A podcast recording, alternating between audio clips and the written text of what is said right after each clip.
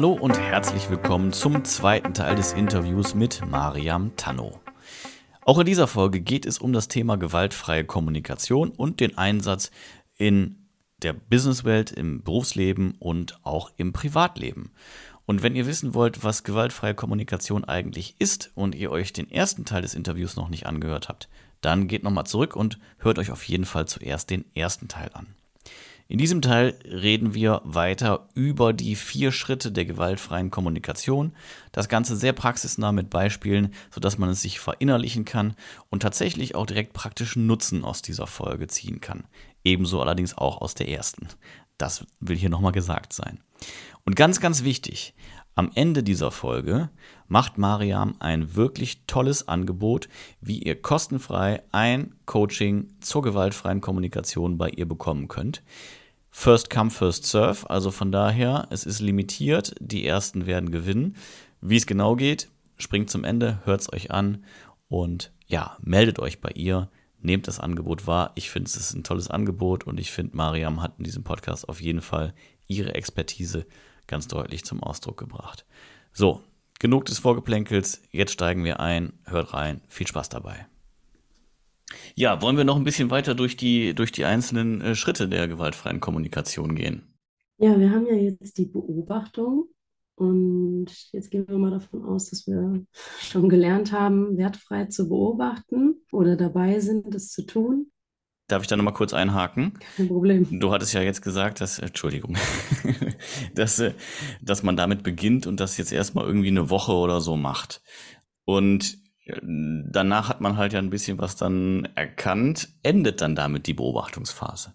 Würde ich nicht sagen. Ich würde schon sagen, dass es ein kontinuierlicher Prozess ist. Also selbst heute beobachte ich auch noch Dinge, nur halt ganz anders. Also am Anfang waren es zum Beispiel die gewisse Konfliktsituationen, die dann vielleicht ja, kribbelig und aufregend und vielleicht auch stressig waren. Und dann habe ich natürlich ganz andere Dinge beobachtet. Also da habe ich äh, erstmal ganz viel auf mich selbst geschaut. Und das entspricht dann auch dem zweiten Schritt der GfK, also die eigenen Gefühle beobachten. Ne? Wie du schon sagst, die Emotionalität, die ist ja immer da. Die wollen wir auch gar nicht abstellen, wäre ja auch unmenschlich. Äh, von daher haben wir immer was zu beobachten. Und ja, man geht also eben immer hin und schaut, okay, was löst denn diese wertfreie Beobachtung oder diese beobachtete Situation ähm, in mir aus? Was sind da für Gefühle?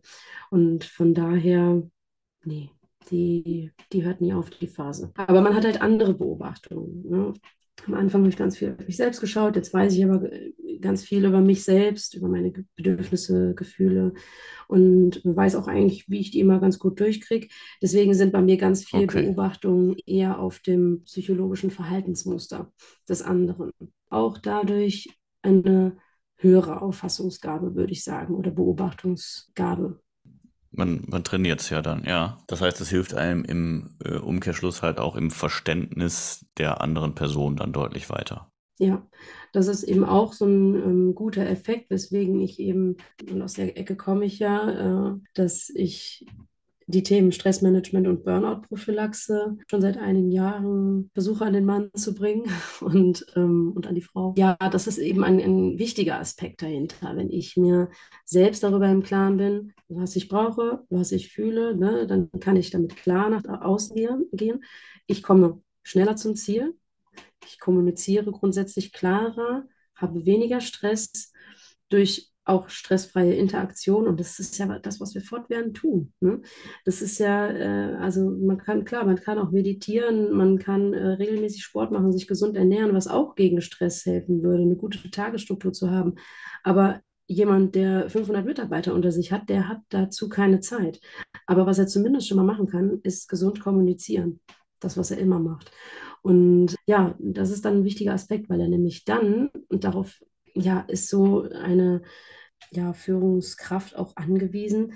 Sie muss das Gegenüber ja lesen lernen. ne, ein Gefühl dafür entwickeln. Wir wissen ja jetzt in, gerade durch die letzten Jahre, durch Corona, wie wichtig eben auch das ist, Wertschätzung den Mitarbeitern entgegenzubringen. Und wir können denen aber keine Wertschätzung entgegenbringen, wenn wir selbst uns keine Wertschätzung entgegenbringen oder wissen, was wir brauchen. Und wenn wir immer aus einem Sarkasmus heraus kommunizieren, dann ja, kann man grundsätzlich schon sagen, schwierig mit der Selbstreflexionsfähigkeit. Und dann habe ich natürlich auch keinen keinen Raum noch für die Bedürfnisse eines Mitarbeiters, die aber wichtig sind. Ich muss ja zum, zu einem gemeinsamen guten Ergebnis kommen.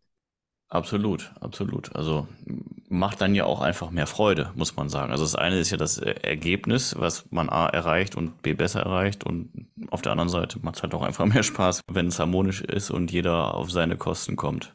Okay, das heißt, ich beobachte äh, im ersten Schritt, wie ich, also generell, wo ich werte und im zweiten Schritt beobachte ich dann meine Emotionen, hast du gesagt. Genau. Willst du das noch ein bisschen weiter ausführen? Ähm, also was, wie mache ich das am besten und fange ich dann schon an, das in die, äh, in die einzelnen Primär-, Sekundär- und Pseudogefühle zu äh, einzuklassifizieren und sind es überhaupt die drei oder gibt es noch mehr Kategorien? Nee, es sind so die drei Aspekte, sage ich mal. Das sind jetzt vielleicht nicht die Kategorien darunter, aber so die, die Aspekte, die darunter fallen, die da wichtig sind in Bezug auf die Gefühle.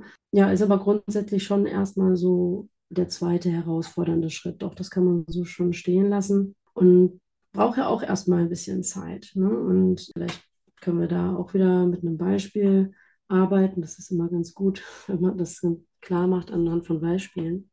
Ich komme nach Hause, mein Mann sitzt auf dem, auf dem Sofa, ziemlich entspannt, aber die Bude sieht aus wie Sau. Und jetzt könnte ich äh, halt hingehen, okay, wertfreie Beobachtung. Und das Haus ist sehr, sehr unaufgeräumt. Der Mann sitzt auf der Couch. Das ist schon mal erstmal die wertfreie Beobachtung. Und man selbst hat vielleicht den ganzen Tag gearbeitet, schon spät abends. Und dann könnte man erstmal hingehen was fühle ich jetzt so in der Situation? Ne? Dann könnte man sagen, okay, ich bin traurig, äh, dass das Haus äh, so unaufgeräumt ist, weil mein Bedürfnis nach Ordnung sehr weit oben steht. Also dann ne, dritter Schritt, Bedürfnisse erkennen. Das wäre dann eben ähm, quasi das nächste Level. Man weiß einfach schon für sich, man ist ein sehr ordentlicher Mensch, man braucht viel Struktur und dann ist die jetzt da nicht gegeben.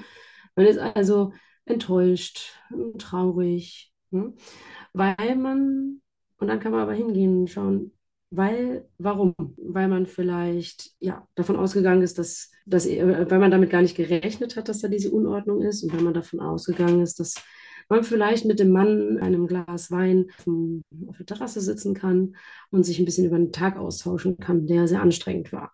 Und dann könnte man noch weiter so stricken, das sind natürlich alles Bruchteile von Sekunden, da wird man sich, wie gesagt, immer bewusster und immer schneller auch bewusster darüber, dass man sagt, okay, ich brauche das jetzt aber. Das heißt, ich schaue, wo sind denn da wirklich gerade meine Bedürfnisse? Ist jetzt das Bedürfnis Ordnung wirklich ganz oben oder welches Bedürfnis liegt wirklich darunter? Und dann kommt man vielleicht dahin und spürt sehr schnell, okay, ich brauche eigentlich Austausch. Austausch mit meinem Partner. Und dann kann ich eben hingehen, also na klar, könnte ich auch konfrontieren und sagen, was ist los mit dir? Du sitzt hier und entspannst dich, guck dir mal die Bude an, hast du schon mal gesehen, wie die aussieht? So, das, was so, so oftmals vielleicht auch passiert. Man kann eben, eben auch hingehen und erstmal einen sanften Start in die Situation kriegen. Angenommen, auch da wieder entscheidend die Situation und die, die Dynamik zwischen den beiden. Man könnte, wenn das bisher öfters auch so der Ton ist, sagen, ja, also aufräumen war auf jeden Fall keine Agenda für heute, oder? Kann das sein? Haha. Hm? Ein bisschen Humor. Aber natürlich sind auch die Nuancen sehr fein. Also man kann es natürlich sagen, also äh, aufräumen wir heute nicht bei dir auf der Agenda. Kann das sein? Also ein bisschen Humor mal mit reinfließen lassen. Richtig. ne? Und so fein ist das dann. Wichtig ist natürlich dann die Haltung dahinter. Also was möchte ich? Ne? Und da sind wir eben wieder bei, dabei, dass es kein Tool alleine ist. Das würde auch gar nicht aufgehen. Wenn man es nicht wirklich fühlt, dann merkt der andere direkt, oh Gott, jetzt kommt er mit seiner GfK. Ne, da, da, kann er mir mal schön mit gestohlen bleiben, weil ich habe jetzt keine Lust, über meine Gefühle zu reden. Ne? Sondern man bringt eine authentische Note mit rein. Ja, und dann könnte der dann könnte es sein, dass sich dann eben der Raum, ja, oder so, dass sich, dass sich so eine Vertrauensbasis eröffnet, sodass er sagen kann, boah, ja, du glaubst nicht, was ich für einen Tag hatte. Also ich sitze erst seit fünf Minuten, aber ich kann dir sagen, das war ein Tag. Also Raum offen für Verbindung. Und dann kann man natürlich hingehen und sagen, boah, meiner sah genauso aus. Weißt du was? Also eigentlich bin ich ja echt, äh, weißt ja, ne? Mir ist Hm. eigentlich Ordnung echt wichtig. Wenn ich das so sehe, wird mir normalerweise übel werden, aber irgendwie ist es mir jetzt wichtiger, mit dir zu reden. Lass uns mal jetzt raussetzen und nimmst dir Bierchen, ich nehme mir ein Glas Wein und lass uns mal reden. Einfach mal auskotzen. Ne? Also man kann immer wieder, und das hat nichts mit laissez-faire zu tun, ne? sondern immer mit einem Abgleich der eigenen Bedürfnisse und Gefühle in dem Moment. Und das ist auch ein wichtiger Aspekt, sowohl fürs private als auch fürs berufliche Leben. Wir können uns immer wieder neu entscheiden, können immer wieder neu für unsere Gefühle und Bedürfnisse in die Verantwortung gehen. Ja, wir müssen es halt nur kommunizieren. Absolut. Ich fand halt auch jetzt, also generell in dem Beispiel könnte jetzt auch jemand sagen, dem jetzt Ordnung nicht so wichtig ist, ja, dann lass den Kram doch einfach mal liegen. Ne, dann kümmere dich um das, was wirklich wichtig ist. Und das ist ja dann in, in dem Falle halt der Austausch. Klar, für jeden sind da die, die Prioritäten natürlich Ja. unterschiedlich gestrickt. Aber ja, sich darüber klar zu werden, ist mir jetzt die, die Ordnung wichtiger oder halt eben der Austausch, das ist tatsächlich ja schon wirklich ein sehr, sehr wichtiger Ja, Schritt. das ist ganz entscheidend. Äh, äh, Wenn man jetzt den Satz sagen würde, boah, eigentlich habe ich jetzt damit gerechnet, dass wir äh, mal eine Stunde oder was weiß ich, ne, dass wir uns jetzt einfach zusammensetzen und miteinander sprechen. Aber jetzt sehe ich die Unordnung hier und irgendwie, dabei kann ich mich nicht konzentrieren, da kriege ich keinen klaren Gedanken. Dann, wenn man das schon mal gesagt hat, dann kann der immer noch, der andere immer noch hingehen und davon, so ist meine Erfahrung gewesen, einfach auch. Wenn, sobald man das kommuniziert, dann geht der andere eigentlich immer auf dich zu weil er merkt, du konfrontierst ihn nicht. Aber, ne, und dann, dann wird er vielleicht so Sachen sagen wie, wie du jetzt gesagt hast, ne, oh, jetzt lass doch für heute einfach ne, erstmal stehen, ich, ich kümmere mich dann morgen früh drum, versprochen. Dann kann es auch nochmal eine neue Justierung geben. Oder er kann sagen, weißt du was, dann lass uns zusammen zehn Minuten gerade mal aufraffen. Ich habe ja jetzt fünf Minuten gesessen, ich habe ein bisschen Energie, zehn Minuten aufraffen und dann setzen wir uns hin. Das passiert automatisch und das ist genau der gleiche Effekt wie bei Kindern. Sobald die merken, dass du mit ihnen in Kooperation trittst und daran interessiert bist, eine gemeinsame Lösung zu finden, kommen sie Mhm. automatisch von sich. Das liegt in deren Natur, dass sie eigentlich dir helfen wollen, dich unterstützen wollen. Sie dürfen halt nur nicht merken, dass da Zwang hinter ist. Und da sind wir wieder bei der Haltung. Das kommt halt eben alles immer wieder da, dahin zurück, zu der bedingungslosen Liebe. Ja, sehr gut, sehr gut, sehr gut. Das heißt jetzt das Bedürfnis zu erkennen, äh, man möchte jetzt in den Austausch gehen, ist das dann schon der dritte Schritt? Äh, ist er dann damit abgeschlossen oder wie geht die Reise weiter? Genau, also die Bedürfnisse erkennen, das hat im Endeffekt auch schon vorher stattgefunden, beziehungsweise wenn man es jetzt neu erlernt, wäre das ein nächster Schritt zu gucken, okay, ich habe jetzt meinetwegen einen Beobachtungszeitraum von einem, einem Monat genommen und merke, ich habe immer wieder das Problem, nicht ernst genommen zu werden. Da kann man sich ähm, auch ganz gut von Marshall Rosenberg die Gefühls- und Bedürfnisliste äh, mal zur Hand nehmen und schauen. Also bei den Bedürfnissen wäre dann eben das drunter absortiert, dieses nicht ernst genommen werden. Und angenommen, ich beobachte das, dass es jetzt schon so oft so war. Dann könnte ich eben hingehen, und das würde ja erstmal im stillen Kämmerlein auch passieren, äh, zu gucken, warum stoße ich da immer wieder an meine Grenzen? Warum bin ich auf die, äh, auf die Außenbewertung so sehr angewiesen? Und das kann unter Umständen tatsächlich bis in die Kindheit gehen, dass man merkt, okay, ich bin irgendwie noch nie so richtig gesehen worden oder ich habe mich sehr oft nicht gesehen gefühlt bei meinen Eltern oder bei, bei Leuten, die mir wichtig waren. Und ähm, das hat mich so sehr geprägt, dass ich diese, dass ich diese äh, Motivatoren mit in die jetzige Situation nehme. Und da passiert halt ganz viel Unbewusstes, worüber wir uns gar nicht im Klaren sind, dass diese unbewussten Muster, und da möchte Rosenberg ja auch eben gegenarbeiten, dass aus diesen unbewussten Mustern bewusste Muster werden. Das heißt, natürlich kann ich mir auch immer noch im Klaren darüber sein, dass ich ständig das Problem habe, nicht ernst genommen zu werden. Aber dann gehe ich anders in die Bedürfniserfüllung. Ja, das heißt, ich mache es nicht so, dass ich mit Sarkasmus oder oder Unsicherheit reagiere oder, oder auch mit Konfrontation und Wut, sondern ich mache daraus ein bewusstes Muster und, und habe immer im, in meinem Kopf, okay, ich habe da, das ist ja mein Thema und selbst wenn ich merke, okay, das, es erwischt mich jetzt wirklich im Zentrum meines Problems, kann ich unterschiedlich darauf reagieren oder damit umgehen. Und ja, da darf man einfach, ja, auch eine ganze Zeit lang, jahrelang üben, äh, was erweist sich als gut. Aber meine Erfahrung ist auf jeden Fall, dass wenn ich das sehr transparent halte, und auch manchmal sage, puh, da muss ich jetzt gerade erstmal ein paar Sekunden drüber nachdenken. Es ist zwar, ne, kann einem ein bisschen komisch vorkommen, wenn jemand sowas sagt und wenn man sich tatsächlich mal drei Sekunden ruhig verhält, aber wenn es die Zeit ist, die man braucht, dann ist es die Zeit, die man braucht. Und man hat auf jeden Fall dann eine bewusste Antwort gefunden. Und das heißt, ich würde schon sagen, also dieser, dieser Schritt der Bedürfnisse zu erkunden, also dieser dritte Schritt, das ist schon wirklich ein sehr großer und der kann auch manchmal tief gehen. Ja, das glaube ich. Muss man denn dann zurückreisen bis in die Kindheit? Also sicherlich, wenn, wenn viele Leute, wenn sie einmal angefangen haben damit, dann ergibt sich das vielleicht, äh, entsteht da ein Wunsch auch.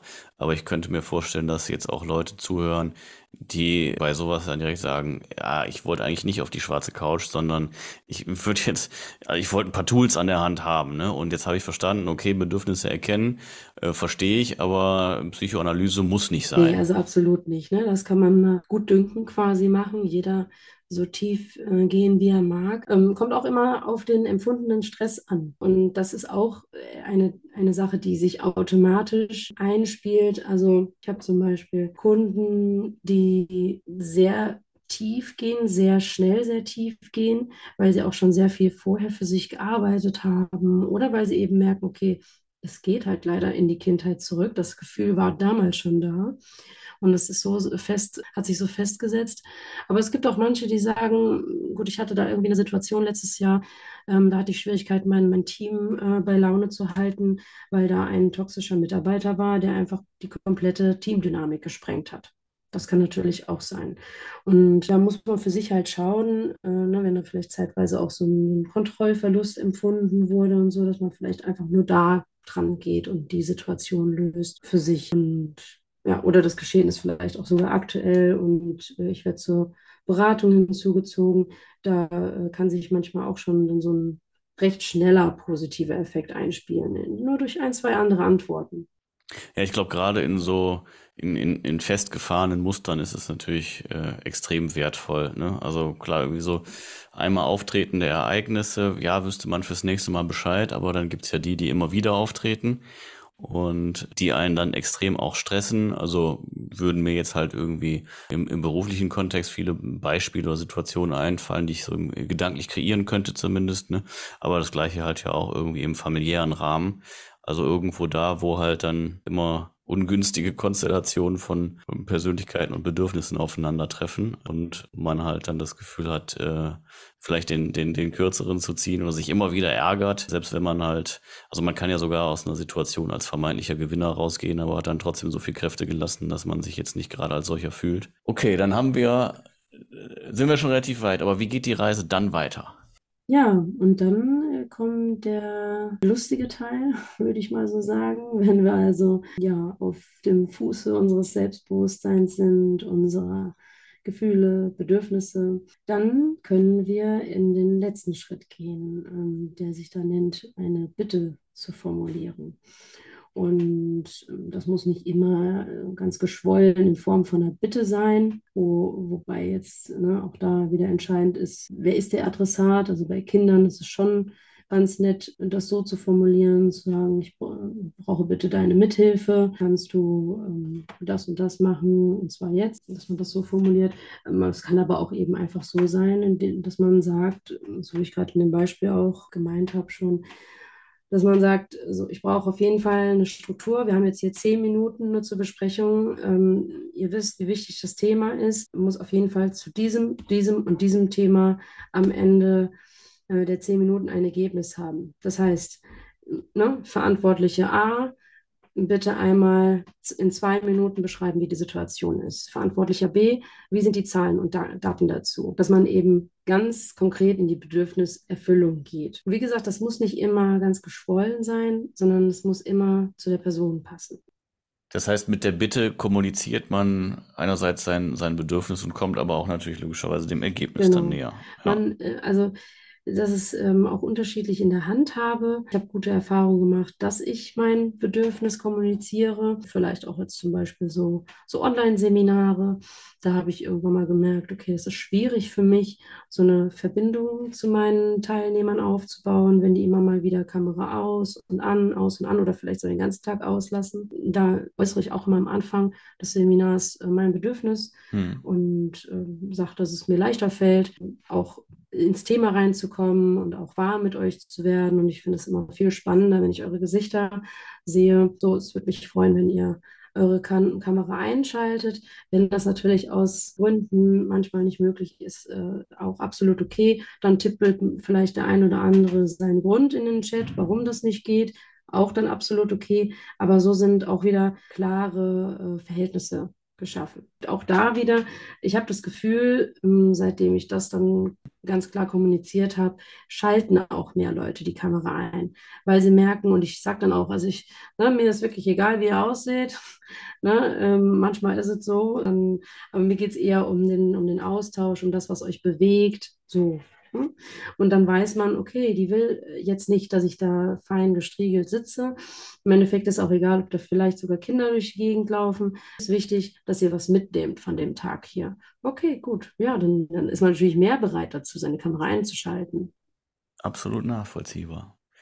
Ja, jetzt hast du auch schon ganz schön die Brücke geschlagen zu Online-Seminaren. Wir haben jetzt viel über gewaltfreie Kommunikation gesprochen. Äh, ganz, ganz herzlichen Dank dafür. Äh, die vier Schritte, äh, glaube ich, sind für jeden gut nachvollziehbar. Und letztendlich ist ja halt auch klar, dass das irgendwie so eine Geschichte ist, die ja eigentlich zyklisch passiert und die man halt für jede Situation dann irgendwie neu anwenden kann. Klar, man macht erstmal eine Basisarbeit, um sich selber zu verstehen, um seine Bedürfnisse zu kennen, aber letztendlich kommt dann ja in jeder Situation, in jeder Konfliktsituation oder in der Situation, die Anspannung irgendwie hervorruft, kommen die diese Muster ja wieder zum Einsatz. Und ich glaube, es ist ja auch dann nachvollziehbar, dass man da logischerweise einfach trainieren muss, um, um da besser zu werden. Und genau dabei hilfst du ja und ja, machst zum Beispiel Online-Seminare. Erzähl ein bisschen von dir. Was tust du so? Wo findet man dich? Wie kann man dich erreichen? bin auf verschiedenen Plattformen tatsächlich äh, unterwegs und es lässt natürlich auch die Zeit zu, dass man das machen kann, sich auf verschiedenen Bühnen austoben kann. Da bin ich auch sehr dankbar für. Wie du schon erzählt hast, komme ich ja aus der Krankenpflege und habe recht früh ähm, angefangen äh, im Rahmen des Ethikkomitees, äh, wo ich dann Mitglied geworden bin, einfach weil ich Interesse an, der, an dem Thema Ethik hatte, aber ethische Fallbesprechungen auch zu begleiten und später dann auch selber zu moderieren. Und äh, ja, ich habe mich schon sehr früh eben auch für Kommunikation im Allgemeinen interessiert, bin dann so dahin gekommen, dass ich dann auch das Thema Stressmanagement für mich im, entdeckt habe. Also schon in der Ausbildung dachte ich, wow, das ist echt eigentlich ein super wichtiges Thema. Und auch im, im Laufe meines ja, beruflichen Handelns habe ich dann so gemerkt, das ist ein Thema, was alle berührt und was am Ende auch fernab von der Persönlichkeitsentwicklung äh, bewegen muss, weil wir ja Ergebnisse bringen wollen. Und wenn wir gestresst sind, wenn wir dauerhaft auf Hochleistung fahren, dann können wir irgendwann mal keine Leistung mehr äh, abrufen, dann kommt es eben einfach irgendwann mal zu diesem Erschöpfungszustand. Das heißt, Ergebnisorientierung war mir ja sehr wichtig. Ich brauche eben immer eine, Sinn, eine Sinnhaftigkeit dahinter. Und ich habe mir gedacht, ja gut, wenn wir doch Ergebnisse bringen wollen, wenn wir viel Leistung bringen wollen, dann ist es doch irgendwo ganz logisch, wir müssen uns stressfrei halten. Und ich habe immer Dinge, viele Dinge parallel gemacht, aus verschiedenen Interessen heraus. Und dementsprechend war das auch ein Thema für mich sehr früh. Also äh, tatsächlich habe ich auch schon sehr früh Berührungspunkte so mit der Psychologie, mit der Psychiatrie gehabt. Und ähm, ja, dann war das so ein Werdegang, der vielleicht auch aus der Selbstwirksamkeit heraus äh, entstanden ist, sich selbst mit dem Thema zu beschäftigen. Ja, dass ich dann eben Tagesseminare für Stressmanagement und Burnout-Prophylaxe gegeben habe, neben meinem, meiner Krankenschwestertätigkeit. Ja, und so ist das irgendwie immer mehr gekommen. Erstmal nur in Krankenpflegeschulen, später in anderen Gesundheitseinrichtungen. Und so seit einigen Jahren. Da ist natürlich jetzt auch viel dazwischen passiert. Trainer für gewaltfreie Kommunikation, wo ich eben dann selbst auch noch hingekommen bin, was für mich der absolute Gamechanger war, aber eben auch die eigene Führungsposition, wo ich auch eben nochmal sehr wertvolle Erfahrungen gemacht habe und eben das Studium äh, zur Gesundheitspsychologie und Prävention. Da hat sich für mich so dieser ganze Kreis eigentlich geschlossen. Also so habe ich viel Erfahrung in meiner Praxiszeit gemacht, um die ich wirklich, da bin ich wirklich sehr dankbar für.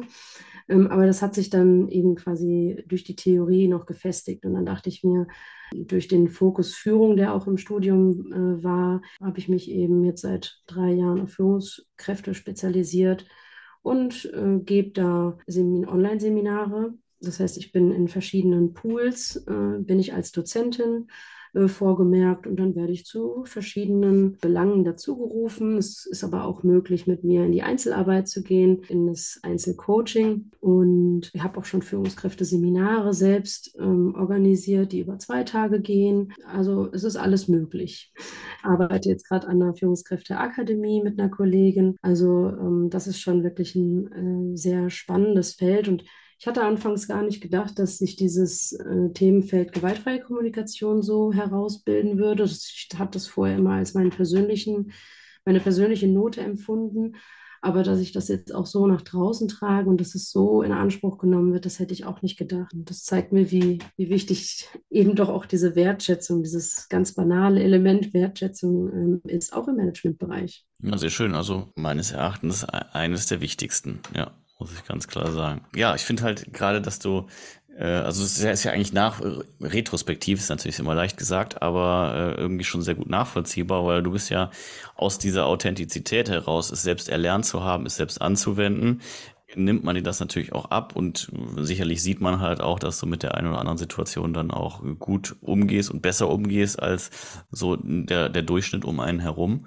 Von daher ist das ja schon auch irgendwie nachvollziehbar und ja, wie du halt anfangs auch gesagt hast, wir alle kommunizieren, gerade Führungskräfte, deren Hauptaufgabe ist es zu kommunizieren. Deswegen, ja, glaube ich, ist das halt sinnvoll und passt auch gut zueinander. Und das halt auch als Teil der, der Burnout-Prophylaxe und, und Prävention. Ich glaube, das, also hätte man so skizzieren können, auch wenn es bei dir sich einfach dann ergeben hat. Ja, also äh, genau, retrospektiv muss man sagen, es hat sich so ergeben und äh, ich habe aber eben auch gerade noch in den letzten Jahren noch mal viel dazugelernt wie gesagt, selber äh, dann als Führungsperson eben auch nochmal andere Erfahrungen gemacht, wo ich dann gemerkt habe, wow, ich, also das, was ich dann so predige, das muss ich jetzt auch wirklich nochmal in aller Härte so durchleben und, und auch pflegen, äh, gewisse Rituale und so weiter. Und ähm, ja, auch dieser Selbstreflexionsprozess, wir haben jetzt ja auch schon öfters betont, der hört ja nie auf und passiert eben durch die verschiedenen Situationen in unserem Leben und ich bin da retrospektiv eben schon auch sehr dankbar, dass das genau so gelaufen ist. Ne? Sagt einem ja keiner, dass es am Anfang so laufen wird. Absolut, absolut. Die Unsicherheit, die nimmt ja, ja. jeder mit auch, ne? Und äh, wenn sich dann irgendwie so die Fäden zusammenfügen, dann ist das schon eine ja, feine Sache. Ja, genau. Wenn jetzt Zuhörerinnen und Zuhörer Interesse daran gefunden haben und sich einerseits mit gewaltfreier Kommunikation auseinandersetzen, andererseits äh, Interesse daran haben, mit dir in irgendeiner Form zu arbeiten, was wäre denn der, der kleinstmögliche Einstieg, wie man zu dir findet?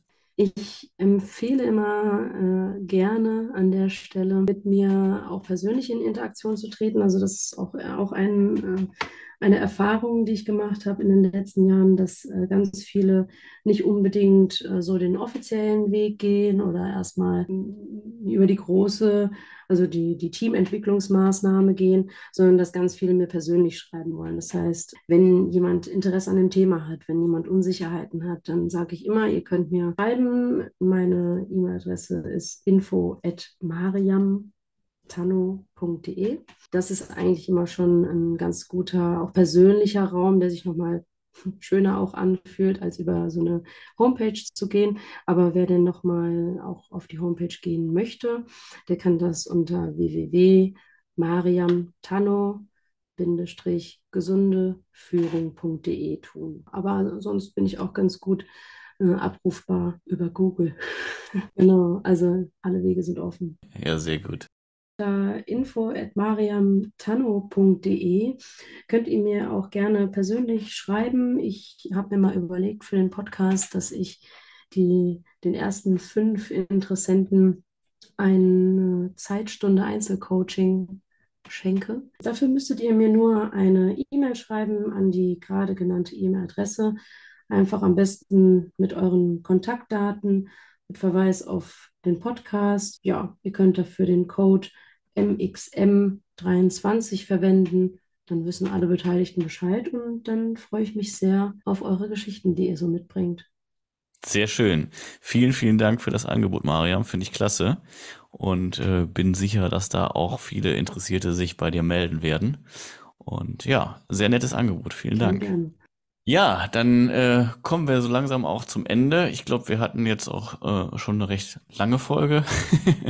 ein recht langes Interview, auf jeden Fall die Target Time äh, ein wenig gerissen, aber aus meiner Sicht war es das absolut wert. Ja. Und ich danke dir sehr herzlich, dass du zu Gast gewesen bist, dafür, dass du uns erklärt hast, was gewaltfreie Kommunikation ist und auch wie eben die Phasen so ablaufen. Ich fand, das war auf jeden Fall sehr, sehr praxisnah. Du hast äh, erklärt, warum und wie, was die Vorteile sind, auch wie du dazu gekommen bist. Für mich eine sehr, sehr spannende Folge.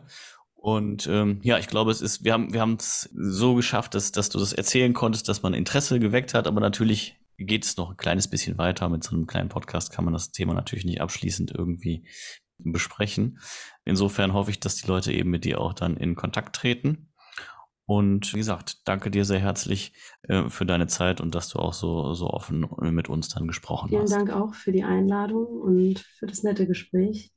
Sehr gerne. Das ist ein sehr intensiver Austausch nochmal gewesen über GFK. Aber da geht auf jeden Fall noch mehr, genau, so wie du sagst. Deswegen freue ich mich sehr auf die persönlichen Geschichten, die da noch kommen. Wunderbar. Ja, liebe Zuhörerinnen und Zuhörer, ihr habt es gemerkt, es geht weiter. Natürlich gibt es immer mal wieder Unterbrechungen, das habe ich ja schon fast angekündigt. Trotzdem macht es mir weiter große Freude und ich freue mich natürlich auch, wenn ich von euch irgendwie Input bekomme, sei es über Empfehlungen. Also wenn ihr der Ansicht seid, es gibt einen Interviewgast, der unbedingt mal in den Podcast kommen sollte, dann lasst es uns wissen. Oder sagt der Person, sie möge sich bei uns melden. Und wenn du, liebe Zuhörerin, lieber Zuhörer, der Ansicht bist, ich habe was Spannendes zu erzählen, was in irgendeiner Form mit Management oder Mindfulness zu tun hat oder den Philipp auf irgendeine Weise interessieren könnte, dann nehmt Kontakt auf. Also das geht über Instagram, das geht über LinkedIn, über Facebook und natürlich auch per E-Mail an die info at m-x-m.net. Wenn ihr Fragen dazu habt, noch weitere, ähm, wenn ihr Anmerkungen, Feedback, Anregungen habt, schickt es uns gerne. Wir freuen uns auf jeden Fall über Input. Und dann wird bald auch wieder eine weitere Folge erscheinen. Wenn ihr jetzt zugehört habt, den Podcast noch nicht abonniert habt, dann vergesst das nicht. Drückt bitte auf Folgen. Hinterlasst uns auch gerne eine Rezension. Wir freuen uns natürlich am allermeisten über fünf Sterne, das ist ja ganz klar. Und schaut gerne eben auch in den sozialen Netzwerken vorbei. Auch da kann man uns folgen. Und dann kriegt man auch immer mit, wenn eine neue Folge erschienen ist. Das war's für heute. Mariam, nochmal herzlichen Dank. Schön, dass du da warst. Und dann sage ich vielen Dank fürs Zuhören. Bis bald und auf Wiederhören.